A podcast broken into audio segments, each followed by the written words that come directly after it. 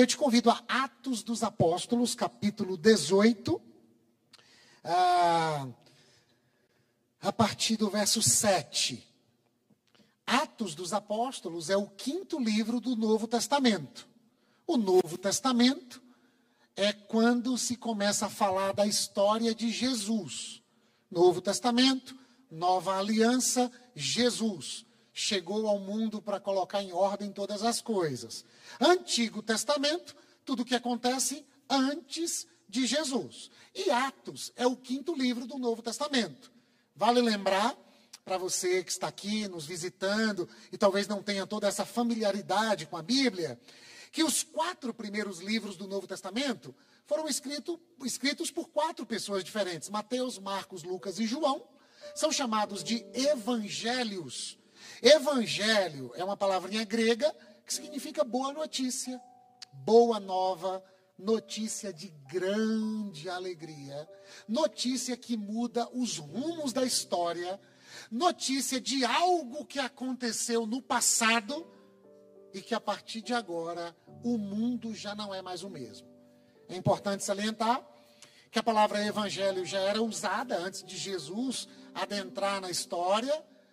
Evangelho era utilizada ah, como uma expressão, por exemplo, para sinalizar o avanço de um império. Ou seja, o Império Romano conquistava mais um território e enquanto conquistavam o território, eles mandavam um evangelista, aquele que é portador do evangelho, que é uma boa notícia. Qual era a boa notícia? Roma conquistou mais um território. Expandimos o nosso mundo.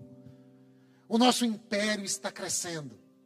E se está crescendo, os nossos rumos de vida estão mudados.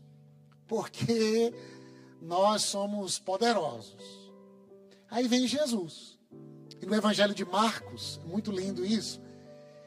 Porque a primeira vez que Jesus fala no Evangelho de Marcos, ele diz: arrependam-se e creiam no Evangelho. Peraí, a gente já conhece essa palavra, hein?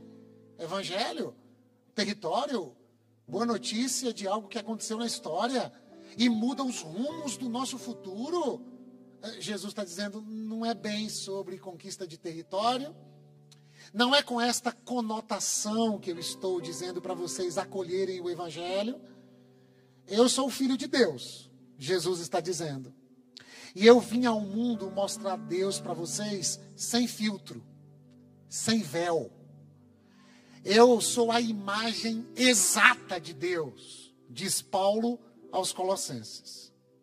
Em Jesus, habita corporalmente toda a plenitude da divindade. E Jesus está dizendo: Eu vim ao mundo para contar para vocês que o meu Pai ama vocês. E o desejo do meu coração é que vocês acolham essa notícia. E automaticamente, ao acolherem o amor de Deus, vocês sofrerão de modo muito positivo o que os gregos também chamavam de metanoia mudança de mentalidade, mudança de cosmovisão. Olho agora para o céu de outra forma. Deus não é mais alguém distante e que pune quem não andou na linha e dá um presente para quem tirou 10 na prova. Jesus vem dizer que Deus é o Pai nosso. Nós temos um Pai. Acabou a orfandade.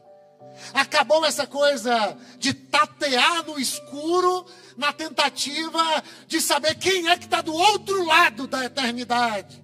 Quem é que criou tudo isso aqui? O que é está acontecendo mesmo? Jesus está dizendo: o meu Pai. E vocês vão conhecer o meu Pai de uma maneira completa agora.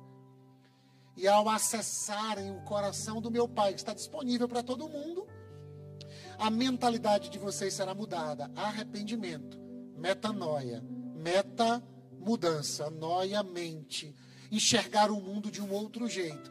E à medida que a mentalidade de vocês é mudada, vocês se comportam de um outro modo. Vocês agora farão a vontade de Deus. Vocês orarão agora sim. Ah, seja ah, feita a tua vontade, assim na terra, como ela é feita no céu. Eu não vivo mais para mim mesmo Eu vivo para o Deus que me criou. E que a sua vontade é boa, perfeita e agradável. E se ele nos criou e nos criou em amor, ele sabe o que é melhor para nós. E ele agora enviou o filho dele, o próprio Deus, se fez gente. O verbo se fez carne. É o que João diz lá no seu evangelho. E agora o Deus feito gente ensina para a gente como é que a gente deve ser gente. Vocês agora não precisam ser inimigos de Deus. Vocês não precisam viver com medo do mal, com medo do maligno. Aquele que é de Deus, o maligno não toca.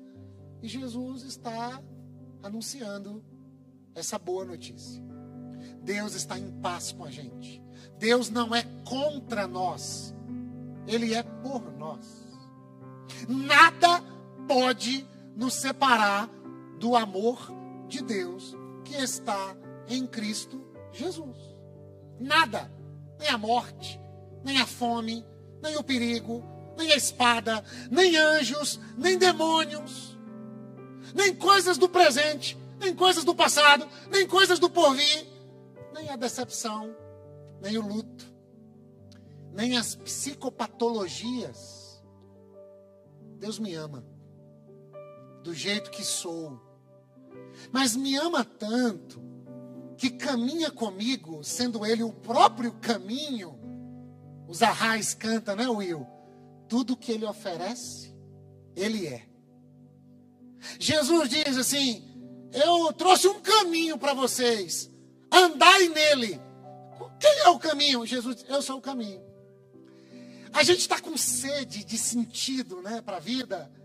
A gente canta, tem um corinho aí que diz: a gente não quer só comida, a gente não quer só bebida, a gente quer diversão e arte. Ou seja, a gente quer sentido para a vida. A gente tem sede de sentido, de significado. Aí Jesus diz: Eu sou a água da vida. Eu mato a sede de vocês. Ah, mas a gente tem fome. Eu sou o pão da vida. A gente está perdido, assim, sem saber em qual porta a gente entra. São tantas portas, né?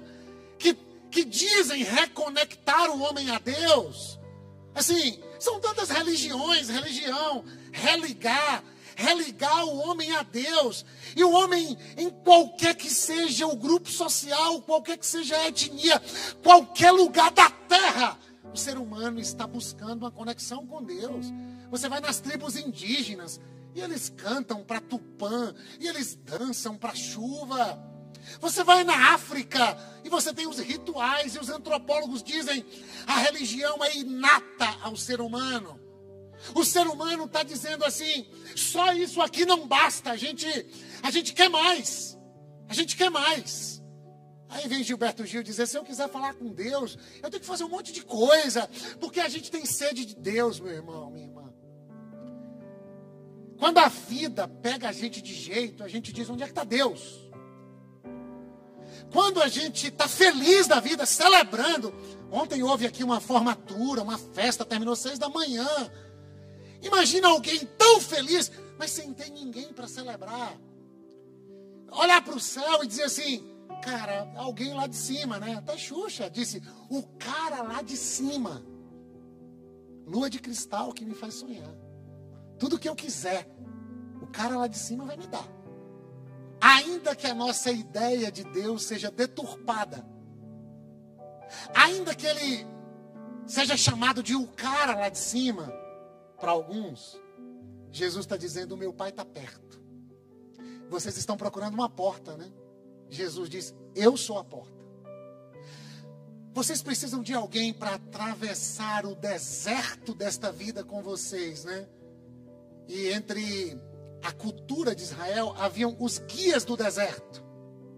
Aquelas pessoas que conduziam homens e mulheres numa travessia de um lugar para o outro. Mas nessa travessia tinha um deserto no meio. E no deserto a noite é gélida, zero grau. Durante o dia quase 50. E haviam os guias do deserto que acompanhavam aquelas pessoas, livrando-as do perigo da estrada. Aí Jesus diz: Eu sou o bom pastor. Eu sou o Rodoguel, o guia do deserto. Tudo que eu ofereço Eu sou. Ah, vocês têm medo da morte, né? A morte assombra. A morte é cruel. Me permita, pastor Silas. Pastor Silas precisou pegar o carro emprestado da sogra. E ele começou a sentir um mau cheiro no carro. E ele se deu conta que um danado de um ratinho. Ratinho é modo de dizer, né? Um infeliz de um ratão entrou na porta do carro e morreu ali. Dois, três dias depois, aquilo estava insuportável. Aí eu falei para Silas, falei, cara, um rato já é um negócio nojento. Mas a morte torna tudo isso mais nojento ainda. A morte é uma afronta à imagem e à semelhança de Deus em nós. Por isso que dói tanto, né? Agosto, mês dos pais, saudade de quem já foi.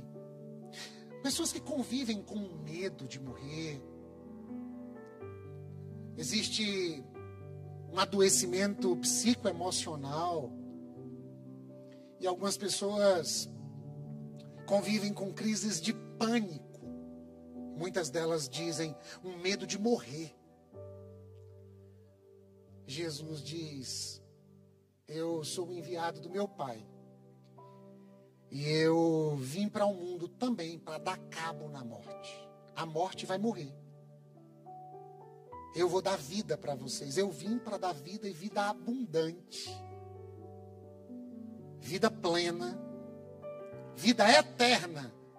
Aí a gente começa a pensar assim: ah, entendi, pastor. Vida eterna é vida depois da morte, né? Não, não. Lê João 10, 10. O ladrão vem para roubar, matar e destruir. Eu vim para dar vida e vida abundante. Aqui e agora. Como é que é essa vida abundante, hein, Jesus? É vida no padrão da eternidade. Vida plena não é vida depois que morrer é vida antes da morte.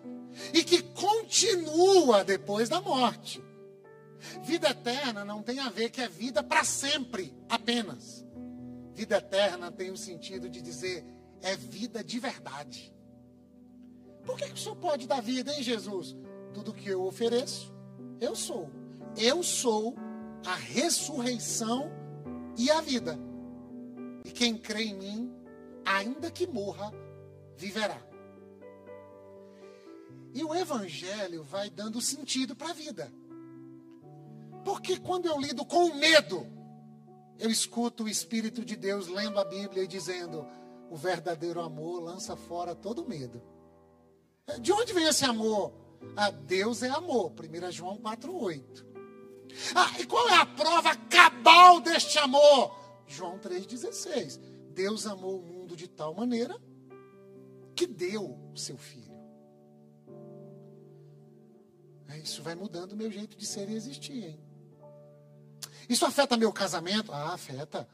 Porque o Evangelho vai convidar a gente, maridos, amem suas esposas do mesmo jeito que Jesus ama a igreja. Uau! Mulheres, se rendam a este amor. Puxa vida.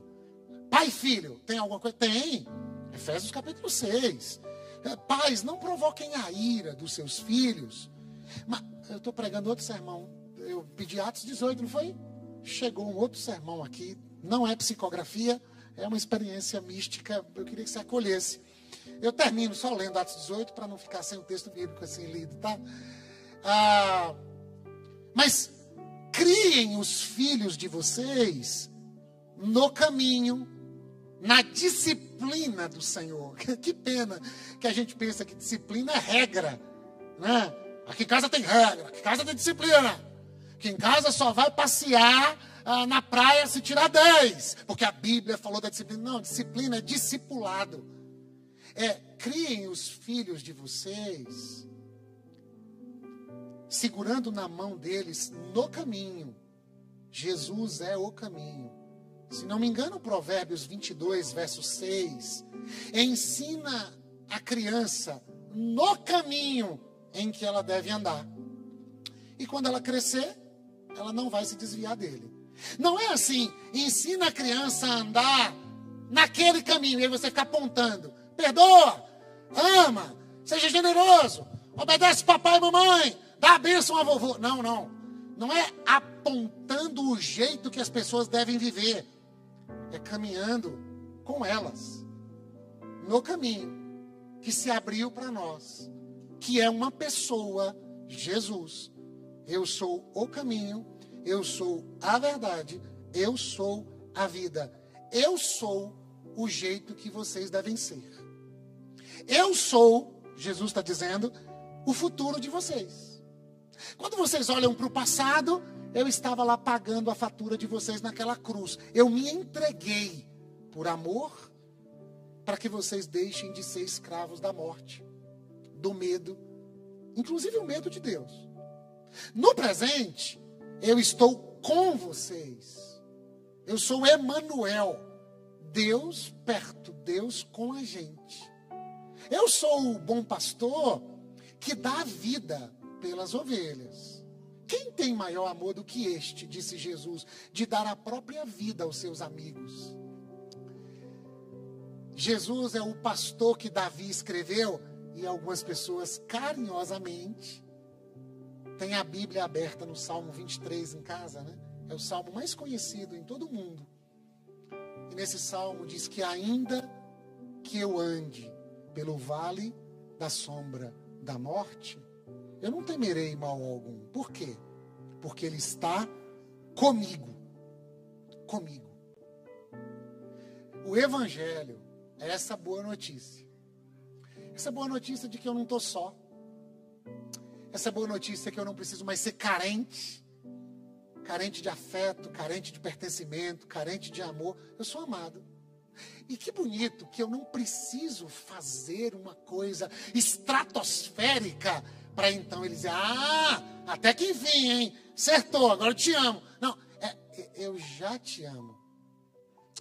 Mas eu tenho mais para você.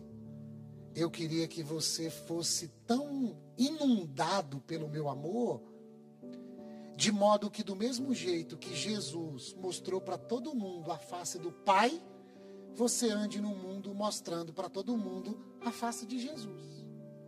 Ah, então é por isso que o pessoal chama cristão. É, cristão parece aumentativo, mas é diminutivo. Cristão significa cristinho. Não, não entendi. É isso. Cristão é, é um pequenino Cristo. Que, como diz o texto bíblico, o caminho do cristinho, o caminho do justo, não é, pastor Joás? É como a luz do dia, que vai brilhando, brilhando, até ser dia perfeito. E é tão bonito ouvir pessoas dizendo assim: um dia, misteriosamente, o amor de Deus me encontrou. E de lá para cá, quanta coisa bonita Deus tem feito na minha vida.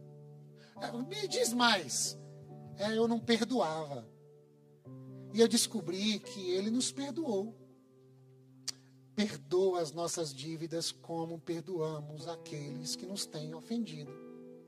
Me conta mais, me conta mais. É, eu era um perseguidor dos, do caminho dos cristinhos. São Crisóstomo é um dos pais da igreja, considerado santo na igreja católica. Ele disse que ser cristão é ser Cristo outra vez. Cristo de novo. Na Bíblia, os homens que tiveram um encontro com Jesus chegam em Antioquia e naquela cidade o pessoal diz assim: É, esse pessoal se parece muito com ele, né? Esse pessoal vive do jeito dele. Ele já morreu, já, já fazem alguns anos, e a sensação é que é igual fermento, vai multiplicando, multiplicando. E tem um monte de Jesusinho agora entre nós. Como assim? É, eles carregam o bom perfume de Cristo. Eles anseiam por um reino que há de cobrir a terra como as águas cobrem o mar. Eles anseiam por um dia onde toda lágrima será enxugada dos olhos. Eles oram para que tenha pão para todo mundo e que todo mundo se sinta perdoado. Esse pessoal que andou com Jesus, que acolheu a mensagem do Evangelho, que foi invadido pelo amor de Deus, que agora anda no caminho que é o próprio Jesus, na verdade que é Jesus, ah, ah, na vida que é o próprio Jesus. Esse pessoal que diz ter a vida eterna e que não é só uma garantia do futuro, mas é uma concretude do presente. É, não é uma expectativa de um dia eu vou morar no céu. É uma realidade. O céu veio morar em mim. E houve uma mudança de percepção. E na psicologia, toda vez que há uma mudança de percepção, há uma mudança de comportamento. Onde estão os filhos de Deus? Eles estão por aí pelo mundo, Anderson, dando frutos dignos de arrependimento, frutificando o fruto do Espírito.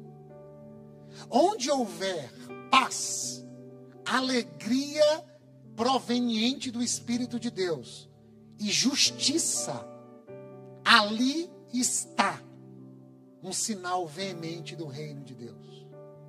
Agora, onde houver criança sendo ainda assassinada por balas perdidas, onde houver lares, onde mulheres sofrem violência, onde houver preconceito com crianças portadoras de necessidades especiais, onde houver racismo, classismo. Ah, não, o rico senta aqui, o pobre não foi convidado. Os discípulos de Jesus estão convidados para anunciarem o Evangelho e dizer para o mundo: não é desse jeito que o mundo tem que funcionar. Um mundo que funciona assim está fadado ao fracasso. Deixa eu melhorar isso. Um mundo que funciona assim é uma amostra grátis do inferno. Que o pessoal pensa também né, no inferno depois da morte. É. Os discípulos de Jesus estão dizendo assim: esse mundo que funciona a partir dos nossos desejos, cobiças, das nossas próprias vontades equivocadas esse mundo que funciona tão somente na necessidade de satisfação dos prazeres mais egoístas possíveis. Esse mundo é infernal. Eu acho interessante porque a ONU tem campanhas humanitárias e fala sobre respeito, solidariedade, compaixão, acolher o estrangeiro que morre nos mares tentando buscar um futuro. E se fala tanto de amar o próximo, de amar o próximo, de amar o próximo, e a gente não consegue, né? E a gente continua dividido, brigando, direita, esquerda, religião A, religião B, bairro X, bairro Y, Corinthians e Palmeiras, Flamengo e Vasco. A gente, a gente, a gente vai se dividindo.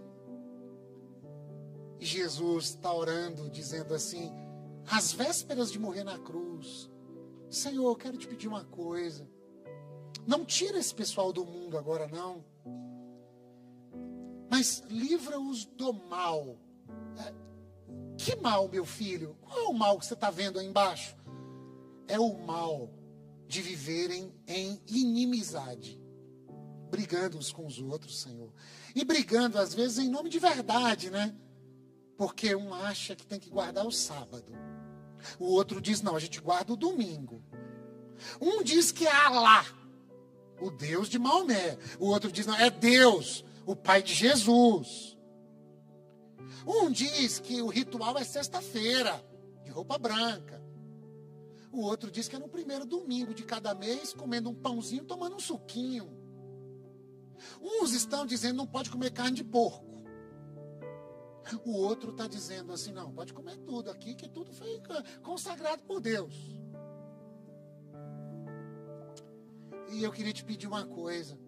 Além de o Senhor não tirá-los agora, faz com que eles sejam um, como eu sou um contigo. E assim, o mundo vai perceber que o Senhor é amor e que eu sou o teu filho enviado para o mundo para trazê-los de volta para o teu colo. João 17, verso 3, é a oração de Jesus ainda. A vida eterna é esta. Qual Jesus? Qual? Qual? Que conheçam ao Deus único e verdadeiro e ao teu filho, a quem enviaste conhecer o amor de Deus e andar no amor de Deus. Não é esse o símbolo da cruz? Uma haste vertical. Ele me amou primeiro. E daí? E daí que quem acolheu esse amor vai para o mundo amar. A gente não sabe amar direito. É, mas é preciso amar as pessoas como se não houvesse amanhã. Eu vou ensinar vocês a amar. Eu vou estar com vocês. Eu nunca vou levar vocês para um vale de sombra de morte. Como assim? É, eu levo vocês para as águas tranquilas. Eu levo vocês para os pastos verdejantes. Eu preparo para vocês uma mesa, inclusive na presença de um mundo hostil. Eu unjo a cabeça de vocês com um perfume maravilhoso e os capacito para a vida. Eu estou com vocês. Mas mas vocês são teimosos, né? Vocês gostam de andar por uns caminhos perigosos. Vocês gostam de sair da trilha. Vocês gostam de viver o oposto da vida eterna e vocês se distanciam. Como o filho pródigo, lembra que eu contei para vocês lá em Lucas 15? Pois é. Mas o que é interessante é que, ainda que vocês se distanciem do meu amor, eu vou lá. Vocês não se sentem sós, nem mesmo quando andam nos vales de sombra e de morte, porque eu também estou lá. Então, vocês não precisam ir no culto da igreja para terem um encontro comigo. Vocês podem, na sala de espera da UTI, olharem para o céu sem saber orar. Romanos 8, 26 diz que a gente não sabe orar, mas o meu espírito vai estar com vocês e vai orar com e por vocês, traduzindo a oração de vocês ao meu coração. E nos momentos mais difíceis da vida, vocês vão se dar conta, Ele estava lá. E nos momentos mais lindos, festivos, que talvez vocês nem se lembrem de mim, eu também estou lá. Eu também estou lá. Simvaldo, me dá uma prova disso. Não preciso. Ele já deu naquela cruz. E os sinais daquela prova, daqui a pouco vocês vão ouvir de pessoas tão lindas dentro desse tanque. O que leva alguém no domingo à noite convidar familiares para dizer para todo mundo, para o universo, esse Deus que foi apresentado hoje à noite, ele apareceu para mim de algum modo, de alguma forma que eu não sei explicar direito. E quando os pastores perguntarem, você confessa Jesus como Senhor e Salvador da sua vida, de livre e espontânea vontade. Você, você se entrega a esse amor assim e diz: é com Ele que eu quero viver. Ele é o meu amor primeiro. Ele é o amado da minha alma. Elas vão dizer sim, eu aceito. E eu sei que para mentalidades mais céticas, ah, lavagem cerebral, fizeram alguma coisa com essas pessoas.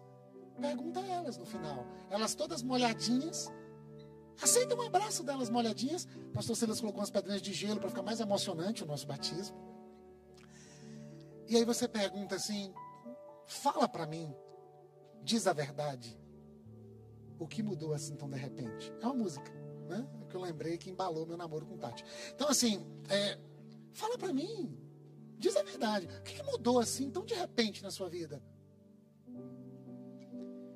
O Deus que se revelou na face de Jesus se revelou para mim, você acredita? Meu coração não sabe explicar. Se eu for tentar te falar, eu vou chorar. Eu me senti amada, amado. Eu me senti pertencente de uma comunidade. Nós nos chamamos de irmãos e irmãs. A gente tem um monte de problema. Mas a gente está aprendendo a perdoar, ter paciência, amar uns aos outros, orar uns com os outros. E o Deus desconhecido agora foi revelado. E é ele que eu anuncio para vocês e termino o meu sermão. Eu tinha quatro capítulos para pregar. Paulo em Tessalônica, Paulo em Bereia, Paulo em Atenas e Paulo em Corinto. Que bom que Paulo ficou de lado e só apareceu Jesus. Mas Jesus apareceu também para Paulo, que era um perseguidor dos que seguiam Jesus. Aí Paulo agora sai para o mundo, irmã Rai, querendo contar isso para todo mundo. E ele chega em Atenas, e eu leio e termino. Atenas é a capital do conhecimento, é a capital da cultura da época. A cultura grega é predominante no mundo antigo. E o Areópago é o lugar das discussões filosóficas. E aí Paulo chega em Atenas, fugindo de Bereia e fugindo de Tessalônica, porque era perseguido, tanto pelo pessoal da religião quanto pelo pessoal da não religião. E ele chega em Atenas, que é um lugar da não religião. E quando ele está andando pela cidade, ele vai vendo imagens que sinalizam os deuses da cultura grega.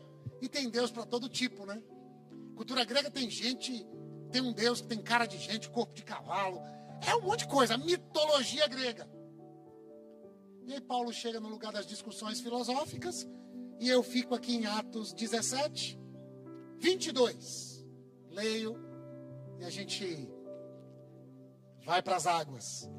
Então Paulo levantou-se na reunião do Areópago e disse: Atenienses, deixa eu me sentir um pouquinho, Paulo, conquistenses, Vejo em todos os aspectos que vocês são muito religiosos. Imagina Paulo andando em conquista. Vitória da conquista. Por quê? Nossa Senhora das Vitórias. Dia 15 agora, Paulo. Foi o dia de Nossa Senhora das Vitórias. Uma das cidades mais evangélicas do Brasil em termos proporcionais. Catolicismo fortíssimo. Domingo, qual é o point da cidade? As igrejas. De manhã e de noite, lotadas vejo que vocês são muito religiosos. Por que, Paulo? Você viu isso aqui na nossa cidade? Pois andando pela cidade, observei cuidadosamente seus objetos de culto. Ah, Paulo, você viu Cristo de Mário Cravo, o maior do mundo? Viu mesmo, Paulo? Vitória da conquista, Paulo. Nossa cidade. Eu vejo. Ah, e encontrei até um altar com uma inscrição. O que, que tinha lá? na cidade de Atenas ao Deus desconhecido. Todo mundo precisa de um Deus. Aí a gente constrói um altar para Deus. Aí depois que o altar está pronto, o pessoal vai, mas quem é ele mesmo? Cara, não sei. Eu só sei que a gente precisa de um Deus. Não sei quem é Deus. Por isso que um autor, biógrafo norte-americano chamado Jack Miles, ele diz: Deus faz parte da nossa árvore genealógica. A gente fala de Deus, é igual aquele tataravô, que todo mundo conta as histórias. Tataravô era tão bom. Ele, ele, ele, ele, ele, ele, contava as histórias boas. Aí você ouve as histórias, você não conheceu. Você não conversou. Você não conhece o cheiro. Você não ouviu a voz. Você não foi abraçado pelo tatara. Um altar a um Deus que a gente precisa, mas é desconhecido. Fica comigo aqui, aqui é só um sinal que está na hora de terminar, tá? A, a, ao Deus desconhecido. Ora, o que vocês adoram, apesar de não conhecerem, eu lhes anuncio. Eu vim falar daquele que vocês adoram sem conhecer. O Deus que fez o mundo. Escuta isso, meu irmão, minha irmã. E tudo que nele há é o Senhor dos céus e da terra e não habita em templos feitos por mãos humanas. Ele não é servido por mãos de homens. Tem que levar um sacrifício lá e colocar no altar do Deus desconhecido para ele ficar bonzinho comigo e me abençoar. Não, não, não. Ele não precisa de nada que você acredite poder oferecer.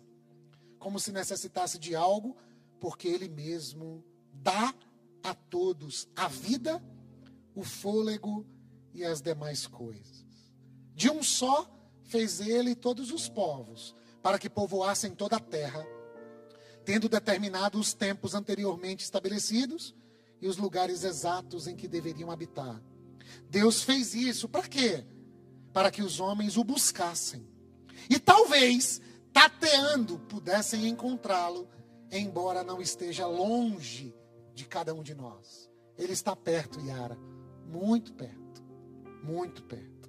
Pois nele vivemos, nos movemos e existimos, como disseram alguns dos poetas de vocês. Você pensa que é só eu que sou antenado na música brasileira? Esse pastor fica citando Zezé de Camargo, Paulo também. Os poetas gregos tinham essa frase linda.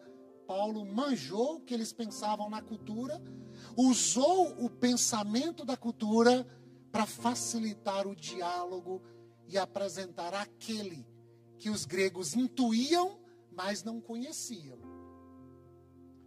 Deus é intuído em muitos ambientes, só não é conhecido. Porque só é possível conhecer a Deus na face de Jesus, o seu Filho também somos descendência dele. 29. Assim, visto que somos descendência de Deus, não devemos pensar que a divindade é semelhante a uma escultura de ouro, prata ou pedra, feita pela arte e imaginação do homem. No passado, Deus não levou em conta essa ignorância, mas agora ordena que todos, em todo o lugar, se arrependam. Qual foi a primeira palavra de Jesus? Arrependam-se e creiam no Evangelho. O que é arrepender? Mudança de mentalidade sobre Deus e sobre tudo que Ele criou. Pois Ele estabeleceu um dia em que há de julgar o mundo com justiça, por meio do homem que designou, e deu prova disso a todos, ressuscitando-o dentre os mortos. O que que Paulo está fazendo em Bereia, Corinto, Tessalônica e Atenas? Está dizendo para religiosos e não religiosos. Deus veio ao nosso encontro na pessoa de Jesus, que é o Cristo, o Salvador, o libertador de todo mundo. E Paulo está dizendo para o pessoal da religião dele, os judeus, e para o pessoal de cultura helênica que cultuava vários deuses. Só há um Deus e o nome dele é Jesus. Senhor, se é verdade, tudo que ouvimos, se é verdade que o Senhor está aqui entre nós, se é verdade o que o Senhor disse que quando dois ou três se reunissem em teu nome, o Senhor estaria presente?